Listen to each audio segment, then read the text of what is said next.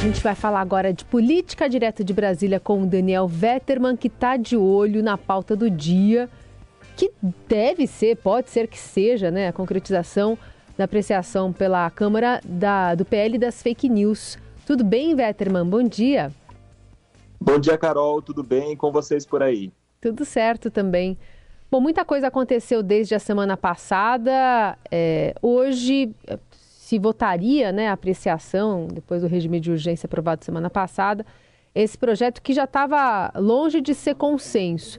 E agora, aparentemente, houve uma investida, inclusive, das Big Tech se posicionando abertamente contra o PL que regula as redes sociais e governo indo atrás desse prejuízo, né? É isso mesmo, e ficou muito difícil votar hoje. Há um risco grande de o projeto ser adiado o presidente da Câmara, Arthur Lira, e o governo querem votar, mas estão sofrendo uma forte pressão das empresas como Google, Facebook, TikTok, as grandes empresas de tecnologia que hoje dominam as redes sociais, as bancadas conservadoras, especialmente a evangélica, os deputados bolsonaristas aí, a maioria dos deputados de direita da Câmara aumentaram a mobilização para barrar o andamento desse projeto. A decisão sobre votar ou não hoje vai ser tomada numa reunião de líderes que o Lira deve fazer na residência oficial da Câmara logo mais ao meio-dia. Mas o clima está ruim para a votação e os aliados do presidente da Câmara estão avaliando nesse momento, depois aí das discussões do final de semana, depois de toda a mobilização ontem contra a favor, que foi forte,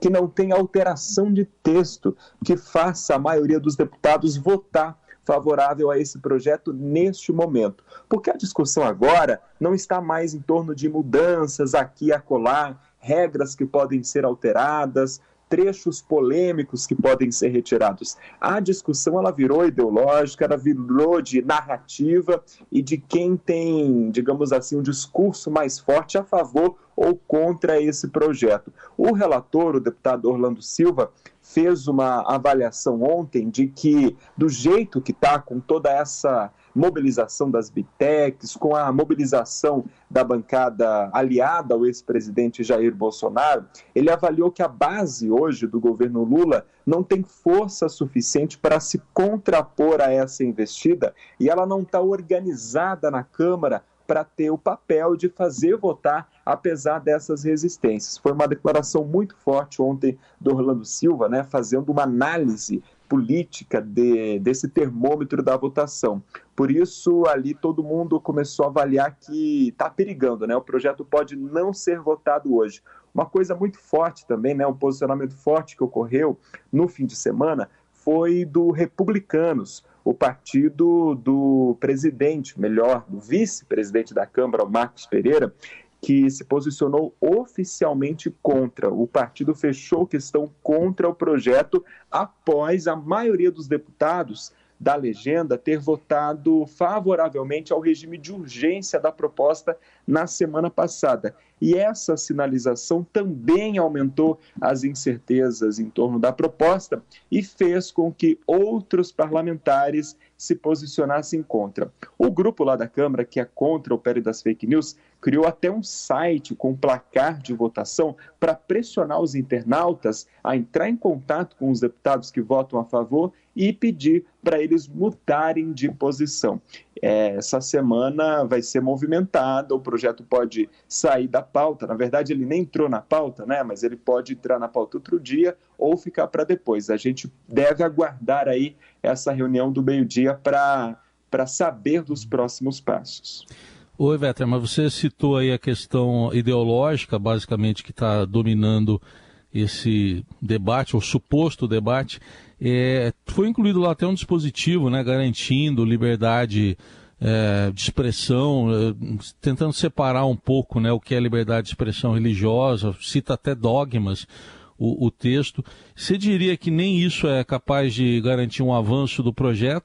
Oi, Heisen, bom dia. Nem isso é e nem isso foi, né? O relator, ele fez duas alterações em pontos mais criticados pela bancada evangélica, pelos bolsonaristas. Primeiro, né, colocou ali esse, esse artigo específico que você citou, que garante a liberdade de culto. Retirou olha só, retirou uma proposta que previa mecanismos de combate à discriminação, né? porque os evangélicos, a bancada evangélica bateu forte contra esse artigo, dizendo que ele iria censurar citações da Bíblia, queria censurar posicionamentos religiosos, né, de pastores ou de internautas em si. E aí o relator foi lá e retirou e colocou essa garantia à liberdade de culto. Outra proposta polêmica que ele retirou do texto foi a criação de uma autoridade autônoma para fiscalizar o cumprimento da lei. Né? A oposição bateu forte contra isso também e agora ele está avaliando colocar a Anatel, por exemplo,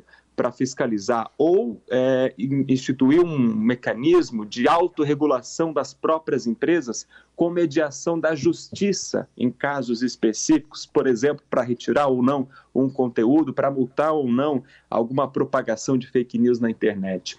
Só que não foi suficiente, né? A bancada evangélica ela continua majoritariamente mais de 90% hoje os deputados calculam que há votos contrários dentro da bancada evangélica.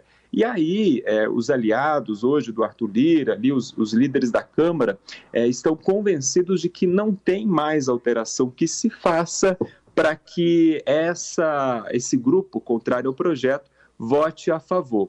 Os pontos mais polêmicos foram mexidos e o relator ontem chegou ali a, a falar com aliados né, e falar assim: olha, não tem mais é, alteração que se faça para que é, esse grupo vote a favor, porque cada vez que há uma alteração, não tem mudança de posicionamento. Pelo contrário, né, há uma investida maior contra o projeto. Então, é, realmente a discussão já não está mais no campo do conteúdo em si. E aí, bom, tá, tô entrando agora no Google, continua aquela mensagem é, embaixo ali da busca, o PL das fake news pode aumentar a confusão sobre o que é verdade ou mentira no Brasil, promovendo, portanto, esse esse tipo de informação, né, enviesando de alguma forma pelos algoritmos também a opinião pública. Ontem o Ministério Público Federal eh, entrou na história e o ministro da Justiça, Flávio Dino, também reagiu a essa investida das Big Techs, né, Betterman? Isso, Carol. O ministro da Justiça ele determinou que a Secretaria Nacional do Consumidor é um órgão do Ministério da Justiça, como se fosse um Procon nacional, é, entrasse no caso, né, investigasse a empresa Google por essa veiculação, né? É, um, é um, uma mensagem que aparece ali embaixo da barra de pesquisa do Google, que é o sistema, a ferramenta de pesquisa mais acessada no mundo. O internauta hoje entra na página inicial no Google e vê essa mensagem, né? E, e para o governo isso configura abuso de poder econômico da empresa junto aos consumidores, junto aos internautas. O governo também vai acionar o CAD, o Conselho Administrativo de Defesa Econômica, porque entende que há um crime ali econômico sendo cometido pela empresa. Ontem, essa investida no CAD foi anunciada pelo líder do governo no Congresso, o senador Randolph Rodrigues. Então, o governo aí está acionando a máquina, né, a máquina estatal, para punir, investigar o Google por essa investida, né, o Google usando aí os seus anúncios, né, a sua, a sua presença na internet para fazer uma investida contra o projeto. E há pesquisas, né, pesquisadores da UFRJ apontaram ontem que há é, é, coibição, né, o Google está ali limitando o acesso a resultados de pesquisas que levem para artigos, notícias ou conteúdos que sejam, que tenham tons favoráveis ao projeto de lei das fake news. Isso pesquisadores apontaram, é, monitoraram isso durante o final de semana. A empresa nega, mas isso também aí vai ser, está sendo né, um ponto de, de questionamento do Ministério Público e provavelmente vai ser tratado aí na Justiça ou pelo CAD também pela Secretaria do Consumidor lá do Ministério da Justiça. Bom, de toda forma, né, a, Vetterman está mostrando aí uma dificuldade do governo. Esse seria, acho que, o primeiro grande projeto aí para votação uh, por parte do governo, né, de interesse do governo, e que não precisa de uma maioria tão qualificada assim. São 257 votos. Ainda assim, uh, corre o risco, e, e nem com aquela base do toma lá da cá, é, se resolveria? Olha, pelo jeito está difícil, né? Porque o PSD, o MDB e o União Brasil, eu estou citando três partidos que têm cada um três ministérios no governo Lula, não entregaram a maioria de votos nem na votação do regime de urgência na semana passada. O União Brasil, por exemplo, só entregou um terço dos votos favoráveis ao regime de urgência. Quando, quando a votação do conteúdo, os deputados são mais pressionados ainda a votar contra. Então, nem, a, a começar por aí. O Republicanos, que é um partido que não tem é, é, ministério, né, que não está aí oficialmente na base, entregou maioria de votos favoráveis, agora está todo mundo contra. Então está tá, tá, complicado. E é complicado para o governo, que não tem uma base é, de apoio construída, e também, importante lembrar, Heisen, que é complicado para o Arthur Lira, porque esse projeto não é só um teste de força para o governo, é um teste de força para o Arthur Lira. E o republicano se posicionamento oficialmente contra significa nesse sentido. O presidente nacional do Republicanos, o deputado Marcos Pereira, é um candidato à sucessão de Arthur Lira e não é o favorito do presidente da Câmara para essa disputa. Né? O favorito do Arthur Lira é o deputado Elmar Nascimento, do União Brasil. Então, obviamente, a sucessão da Câmara, que já começou, a disputa já começou aí há um bom tempo antes dessa disputa, né? A eleição só acontece em 2024, isso já está contaminando o, o, processo e já está fazendo com que as bancadas se movimentem e, interfiram em discussão de projetos de interesse direto do governo e de interesse direto do Arthur Lira. Esse é o Daniel Vetterman, que está de olho no lance, acompanhando tudo em Brasília a respeito desse projeto de lei das fake news e vai seguir atualizando também no Estadão, especialmente essa reunião aí marcada para o meio-dia. Vetterman, obrigada, viu? Bom trabalho para você. Obrigado, Carol. Obrigado, Heisen. Um abraço a todos.